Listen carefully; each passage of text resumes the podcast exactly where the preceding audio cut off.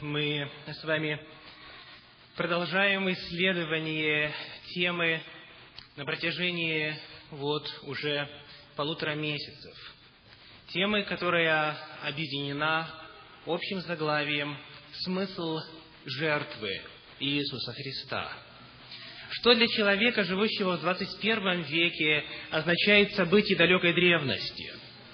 Что практически на уровне повседневной жизни каждый из нас обретает благодаря и в результате смерти Иисуса Христа.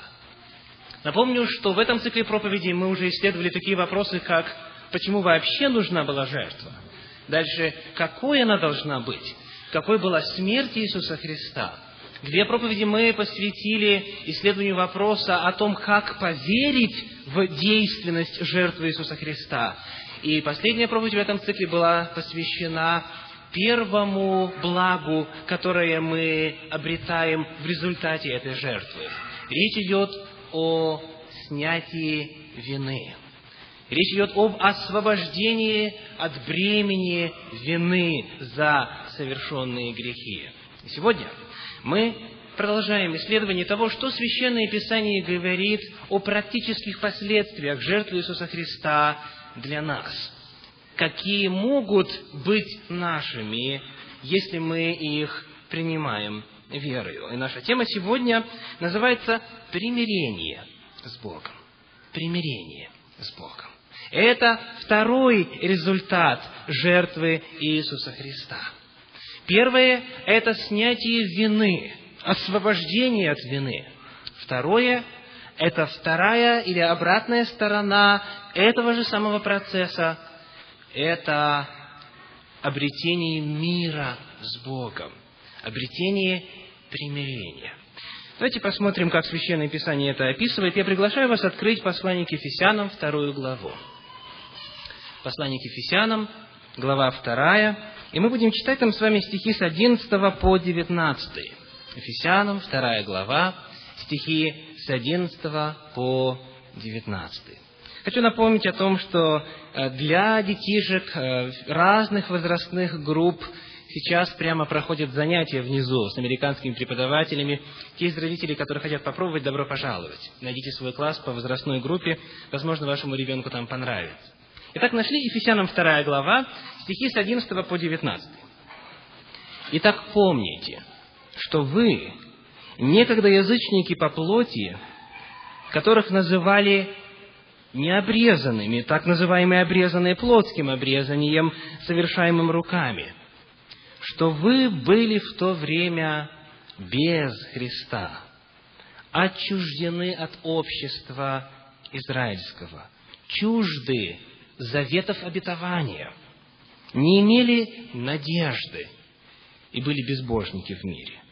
А теперь во Христе Иисусе вы, бывшие некогда далеко, стали близки кровью Христовою, ибо Он есть мир наш, сделавший из обоих одно и разрушивший стоящую посреди преграду, упразднив вражду плотью своею, а закон заповеди учением, дабы из двух соделать в себе самом одного нового человека, устрояя мир – и в одном теле примирить обоих с Богом посредством креста, убив вражду на нем.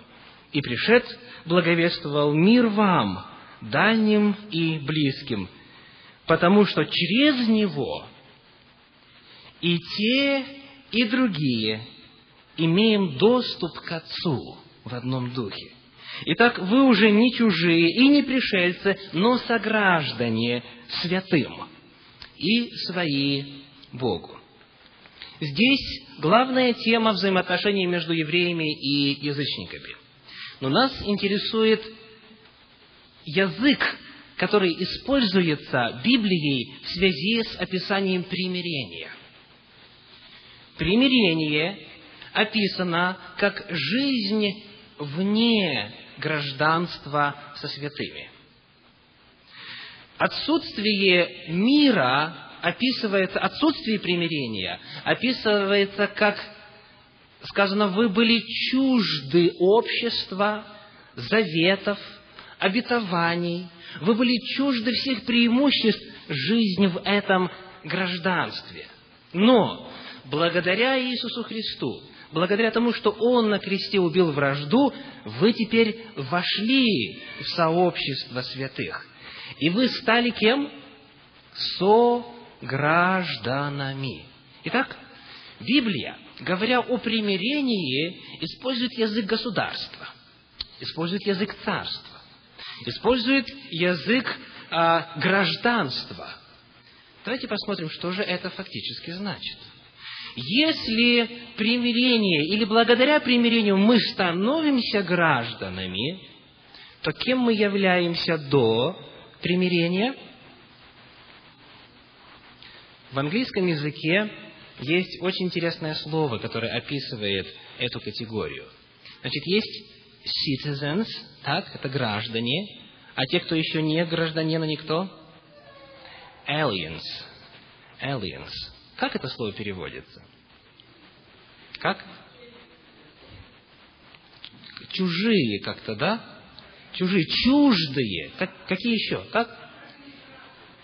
Но ведь иммигрант это другое слово. Есть граждане, а есть те, кто чужд. Еще какой перевод? Чуже, ну да, чужеземцы, можно сказать. Aliens, то есть, а есть слово alienation. Это что означает? Отчуждение. Видите? Речь идет не просто о том, что вы живете на другой территории, речь идет о том, что вы иные, вы как бы вообще другой природы, вы не принадлежите этому государству, вы не являетесь его частью. Так вот, если вы не являетесь этого, частью этого государства, не видать вам никаких пособий, не видать вам защиты этого государства и всех больших преимуществ, которые приносят с собою обладание гражданства. Итак, примириться с Богом означает из чужака стать гражданином. Из чужеземца стать частью государства. Примирившись, вы стали сограждане Богу, говорит Священное Писание. Помните, однажды, когда апостола Павла а, приготовились уже наказать бичеванием и растянули его ремнями, он говорит, что говорит? а разве вы имеете право без суда бичевать римского гражданина? Что дальше произошло? Давайте вспомним. Деяния апостолов, 22 глава. Деяния апостолов, 22 глава, стихи с 25 по 29. Деяния апостолов, 22 глава, стихи с 25 по 29. Но когда растянули его ремнями, Павел сказал стоявшему сотнику, «Разве вам позволено бичевать римского гражданина, да и без суда?» Услышав это, сотник подошел и донес тысяченачальнику, говоря, «Смотри, что ты хочешь делать. Этот человек – римский гражданин». Тогда тысяченачальник подошел к нему и сказал, «Скажи мне, ты римский гражданин?» Он сказал, «Да». Тысяченачальник отвечал, я за большие деньги приобрел это гражданство. Павел сказал, а я и родился в нем. Тогда тотчас отступили от него, хотевшие пытать его, а тысяченачальник, узнав, что он римский гражданин, испугался, что связало его. Вот разница между гражданином и чужеземцем. Вы можете жить на этой же территории. Вы можете здесь уже давно жить, но если вы не граждане, вы не можете воспользоваться всей силой защиты и благ этого государства, в котором вы живете. Если человек не гражданин Царства Божия, есть много желающих его пытать, его искушать, над ним издеваться, портить ему жизнь. Но когда человек становится гражданином Царства Божия, тогда те, кто желает, в данном случае мы говорим о ком? О дьяволе, о его ангелах, о бесах и так далее, о злых духах – они ограничены в своей деятельности. Они тотчас отступают, потому что вы гражданин. За вами мощь государства. За вами мощь царя. Если же царем этого царства, царем этого государства является всемогущий, великий Бог, то, как говорит апостол Павел, если Бог за нас, Римлянам 8 глава, конец главы, то кто против нас? Кто что сможет нам сделать, если мы граждане этого Божия Царства? Здесь, в Америке, у нас родилась дочка. Когда мы сюда приехали, нас было только трое, сейчас нас четверо. И мы э, были сюда приглашены вначале всего лишь на один год и э, находились здесь по так называемой R1 визе, виза R1. Виза, дающая право работать в религиозной сфере. А у Лены и Марка и того прав меньше, у них R2. Они считаются моими иждивенцами. Не могут получить social security number, не могут работать, прав немного. И вот прошло время, и здесь у нас рождается девочка. Никаких документов не заполняла, не выставила очереди в АНС, ничего не делала, не беспокоилась, не волновалась, просто родилась. И она кто? Она гражданка. Она гражданка. Без ее желания никто ее отсюда не выгонит. Так? Нам по-прежнему нужно волноваться о том, чтобы еще продлить эту визу на два года, одобрит иммиграционная служба или не одобрит, получим ответ или не получим, в связи с этим покупать что-то здесь или не покупать, как строить планы, как строить планы в отношении личной жизни, как строить планы в отношении дальнейшей работы церкви. Все это туманом покрыто. А у нее нет. Почему? Она гражданка мы нет. Итак, первое, что мы узнаем, говоря о примирении с Богом, которое мы обретаем благодаря жертве Иисуса Христа, это то, что мы становимся гражданами. А это, дорогие братья и сестры, в себе очень многое несет. И, к великому сожалению, далеко не все христиане осознают огромный потенциал, которым они обладают, став частью этого царства. А те, кто еще не стал, они и представления не имеют о том, чем же мы, те, кто уже присоединился к царству и стал гражданином, чем мы обладаем. Вопрос. Благодаря чему или в результате чего мы оказались чуждыми? Благодаря чему как говорит Священное Писание, мы стали врагами Богу. Что мы такое сделали? Вот что вы лично сделали для того, чтобы стать врагом? Священное Писание объясняет нам причину вражды. Давайте посмотрим на послание к римлянам, восьмую главу. Римлянам, восьмая глава, э, там седьмой стих. Всего один стих. Римлянам 8 глава, 7 стих. Э, у тех из вас, у кого стандартное синодальное издание, это страница 195 Нового Завета. Итак, 194 и 95. Римлянам 8, 7. Потому что плотские помышления – суть вражда против Бога. Ибо закону Божию не покоряются, да и не могут. Почему вражда? появляется. Почему мы становимся врагами Богу? Закону Божию не покоряются. Причина, по которой кто-то не живет в каком-то государстве, заключается в том, что он не согласен с законами этого государства. Он нарушает законы этого государства, поэтому происходит что? Депортация. Депортация. И изначально, когда Адам и Ева восстали против Бога, их депортировали, не так ли? вывели из Эдемского сада и поставили хорошую стражу, такую таможню, что не пройдешь назад незамеченным, ангела с мечом обращающимся. Они стали чуждыми, потому что нарушили волю Божью. И с тех пор все, кто рождается на этой чуждой территории, они просто вынуждены рождаться чужаками. Помните, когда у нас был великий и могучий Советский Союз, то каждая из республик, а, которая входила в него, пользовалась правом гражданства Советского Союза. Но потом Союз распался, и кто-то остался жить в стране под названием Туркменистан. Что это означает для этих людей? Те, кто рождается после распада Советского Союза, они не выбирали, где им родиться. Они не выбирали то удушье в плане религиозной свободы. Они не выбирали, они не хотели, чтобы их молитвенные дома разрушали. Они не хотели, чтобы им запрещали Библию читать. Они этого не выбирали.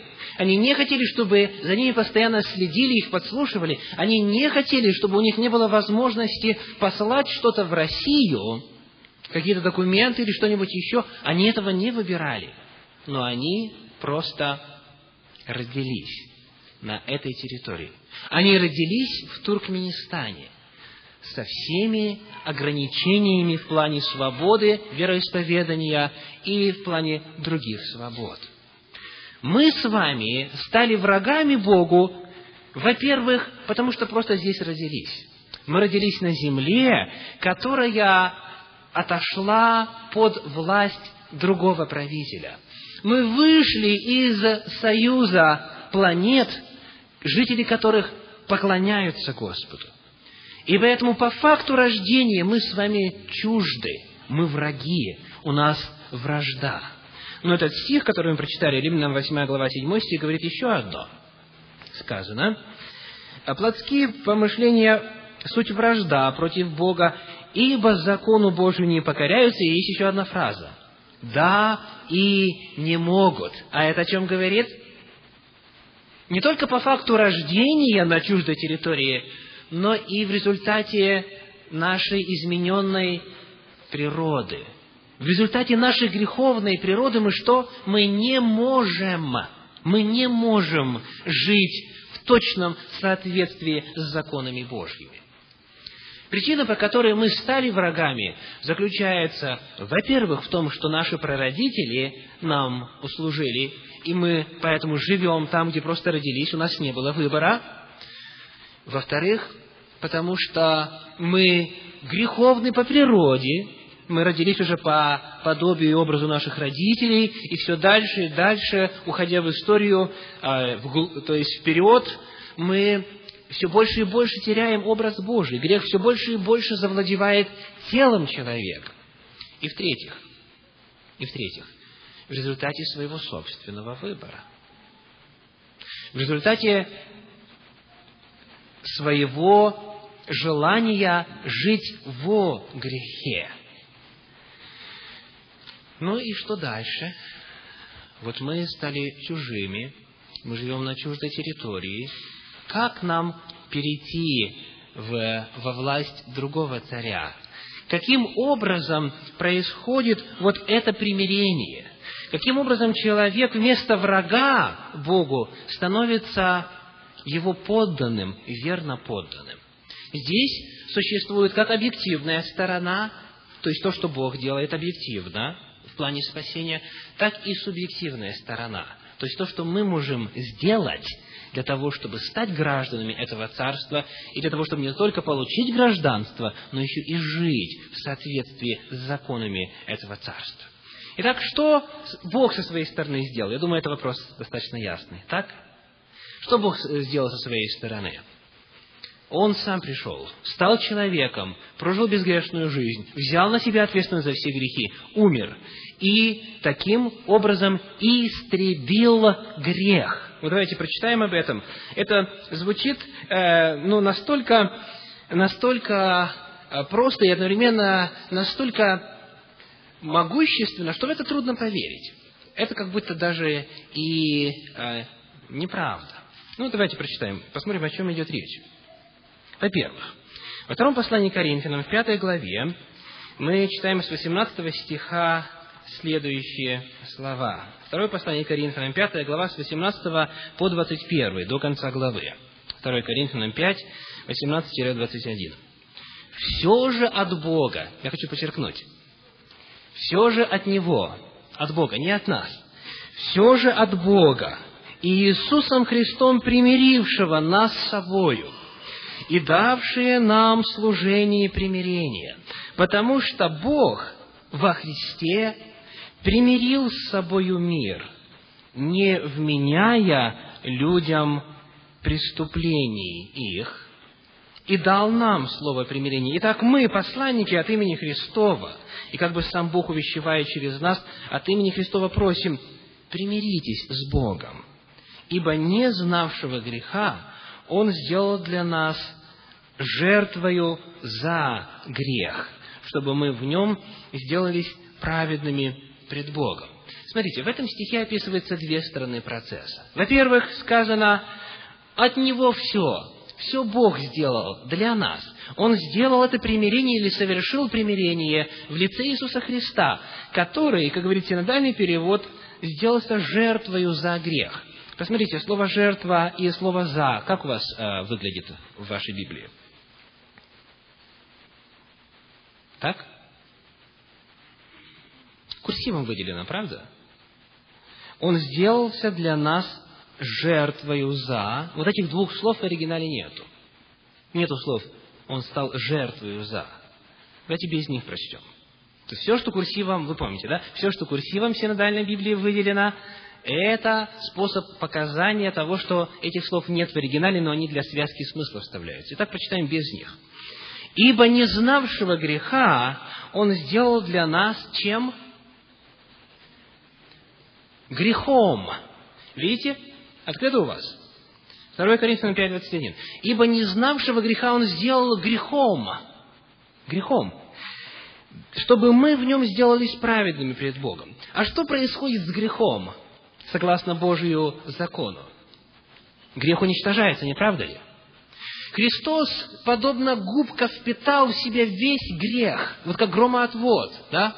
Громоотвод мы ставим для того, чтобы избежать разрушения дома он вбирает в себя, он втягивает в себя, он впитывает в себя этот грех, и грех уничтожается, потому что Христос умирает. Эта же самая мысль выражается очень ясно в э, послании к Ефесянам во второй главе. Ефесянам вторая глава, э, стих 16. Ефесянам 2.16. Сказано, «И в одном теле примирить обоих с Богом посредством креста, убив вражду на нем». Благодаря чему вражда была убита или уничтожена? Благодаря тому, что Христос стал грехом, и этот грех был уничтожен. Это означает, что причины, которые разделяла нас с Богом, причины, в результате которой мы стали врагами Богу, чуждыми, чужаками, этой причины теперь уже больше нет. Ее нет. Потому что грех уничтожен. Грех, который был совершен в рамках Ветхого Завета, грех, который мы совершали вплоть до сего времени, все человечество, и даже грехи, которые еще будут совершены, все они были целокупно представлены в лице Иисуса Христа. Он весь грех в себя впитал, и Бог этот грех уничтожил. Греха нет. Это то, что сделал Бог со своей стороны. А теперь Он говорит, поскольку Он это сделал, мы, как посланники от Его имени, говорим вам, что сделайте? Примиритесь, примиритесь Господом. Тот факт, что Бог ваш грех уничтожил на кресте, для вас может ничего не значить, если вы сами не воспользуетесь этим примирением, если вы не сделаете какие-то шаги со своей стороны для того, чтобы принять этот великий дар. И поэтому мы переходим сейчас к заключительной части нашего краткого исследования, а именно к субъективной части примирения. Бог мир примирил. Подчеркиваю, не сказано, Он верующих с собой примирил. Он весь мир с собой примирил в лице Иисуса Христа, потому что Он умер за все грехи за все, без исключения, за грехи каждого человека. Это значит, что наша территория уже фактически, а, с точки зрения юридического подхода, выкуплена, освобождена. Она Божья. Христос уже царь, Он уже воцарился. Но проблема заключается в том, что практически далеко не все идут на шаг со своей стороны, на шаг к Богу. Так вот, в чем же эти главные шаги заключаются? Как обрести этот мир, во-первых, а во-вторых, как сохранить этот мир. Ну, по поводу того, как обрести, а, в принципе, думаю, что все, кто здесь присутствует, ответ на этот вопрос знают. Скажите, как можно попасть в Царствие Божие? Что Библия говорит? Христос что сам говорит? Евангелие от Иоанна, 3 глава. Если кто не родится от воды и духа, или кто не родится свыше, не может войти в Царствие Божье. Так? Единственный способ войти в это царство, это быть рожденным, вот как наша дочка, София. Она здесь родилась. И все. Нужно родиться. Если человек не рождается свыше, он за большие деньги, как говорил тысяченачальник, не приобретет это гражданство. Такого нет. В Божьей программе, в Божьей Конституции не предусмотрен способ покупки гражданства в Царстве Божьем. Единственный способ – это необходимо родиться свыше. Рожденное от Духа есть Дух, рожденное от плоти есть плоть. Нам нужно родиться от Духа, нам нужно родиться свыше. И те из вас, кто э, уже э, с Господом, вы знаете, что это такое. О том, что это такое для тех, кто еще не с Ним, мы поговорим в отдельный раз. Но идея заключается в том, что только один вход есть – родиться свыше – и когда вы рождаетесь свыше, Библия говорит, что в вас начинают воспроизводиться дары Духа. И в числе них какой? Любовь, радость и мир. Мир.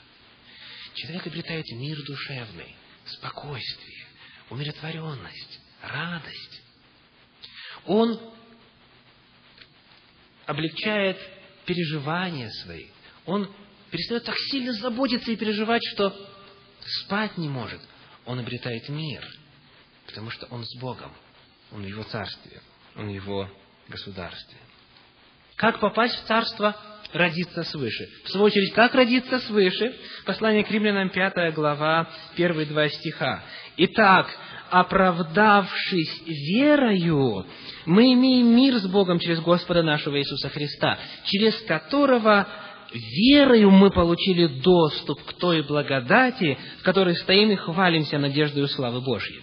Римлянам 5 глава 1 два стиха сказано, мы верою доступ получаем, поэтому мы с вами целых две субботы посвятили а, пару недель назад исследованию того, как же вера действует, каков механизм веры, каким образом сделать Божье обетование частью своей жизни. И те из вас, кто пропустил эти проповеди, обратитесь э, к Виктору Безману для того, чтобы взять э, аудиокассету у него. Без понимания того, как действует вера, мы не сможем вполне насладиться и обрести полный доступ к той благодати, которой хвалимся, и обрести полностью ту надежду, которая обеспечена нам. Мы не можем до конца воспользоваться всеми благами нашего э, государства, Царства Божье, если мы не верим тому, что Он нам может это дать как, например, освободить нас от раздражения, ярости, крика, злоречия и так далее. Мы попали в царство, мы родились, мы сделали шаг веры, мы обрели новый статус. Дальше наступает жизнь в этом царстве. Жизнь в этом царстве. Как сохранить мир уже, будучи в этом царстве? Ну, если короткий ответ дать, скажите, кто какой, вот кто из всех на земле, а, не даже слово существующих, а, скажу, скажу так, когда человек успокаивается полностью, когда у него абсолютный мир наступает, когда умирает, правда? Абсолютный мир наступает, абсолютный покой. Помните, Даниилу Господь говорил, Даниил 12.13, а ты иди к своему концу и что? И упокоишься. Упокоишься. Что сделать, чтобы мир полный наступил? Умереть нужно. Умереть. Не физически, а умереть для своей греховной природы, говорит Священное Писание. Умереть. И когда вы умираете, когда вы распинаетесь, и мы об этом будем говорить в следующий раз, очень подробно, как все распятся Христу, когда это происходит, тогда мир наступает. В заключение иллюстрация. Однажды один молодой послушник, который хотел стать монахом, он э, подошел к, к старцу, уже долго э, идущему путем монашества, путем пострига, путем послушания, и спросил, как же обрести этот внутренний и, и душевный мир, как обрести это спокойствие. Тот говорит, может быть, я тебе э, помогу. Пожалуйста, пойди на кладбище, когда никого рядом не будет, встань там и на все лады расхваливай всех, кто там лежит. Расхваливай. Говори, вот вы, вы красивые, вы умные, вы добры, вы благородные и так далее, и так далее. И он хвалил целый час всех, кто там лежал. Пришел к нему и говорит, ну как они? Тот говорит, молчали, никакой реакции не дождался. Он говорит, хорошо, теперь пойди еще раз туда же, тоже, чтобы никто не видел, чтобы это не было проявлением неуважения к праху умерших. И начинай их, на чем свет стоит, ругать. Все, что в твою голову, так, чтобы просто не нарушить правила притчи, ругай их. И потом возвращайся. Тут приходит и говорит, ну как ругал? Тут говорит, да. Ну как они себя вели? Говорит, молчали. Молчали. Человек, который распят со Христом, он в абсолютном покое. Вы можете его хвалить, он, самое главное, знает, чтобы Господь его похвалил, что вы ему говорите, ему не важно. Вы можете его ругать, на чем свет стоит. Он спокоен, он себя не выходит. Потому что для него важно, что он в Царстве Божьем, и что Господь о нем говорит. Продолжим эту тему в следующий раз. Давайте встанем для благодарственной молитвы. Великий Господь, я благодарю сердечно за удивительное обетование Твоего Слова. За то, Господи, что Ты не оставил нас чуждыми обетований, благословений, преимуществ жизни с Тобою. Благодарю, Господи, за то, что Ты решился пойти на эту жертву. Ты не обязан был. Это Ты просто так захотел из-за любви к нам. Благодарю, Господи, и прошу, даруй каждому из нас по достоинству, в, во всей полноте, в глубине, в широте оценить эту любовь Христову. Прошу, Господи, благослови тех, кто еще на пути, кто еще стоит на пороге и никак не, не может принять решение войти в Твое Царство. Прошу, Господи, даруй им силы, пошли им крепость воли, для того, чтобы принять это решение, отдаться Тебе и испытать Твой мир. А тем, Господи, кто уже с Тобою, прошу помнить о том, что мы в Твоем Царстве живем. Прошу, Господи, а, пошли им желание исследовать, что еще, помимо того, что они уже испытали в Царстве Твоем, что еще Ты для нас приготовил, потому что многое мы еще даже и не попробовали. Прошу, Господи, помоги верой принять все Твои обетования, умереть для себя, жить для Господа. Во имя Иисуса Христа. Аминь.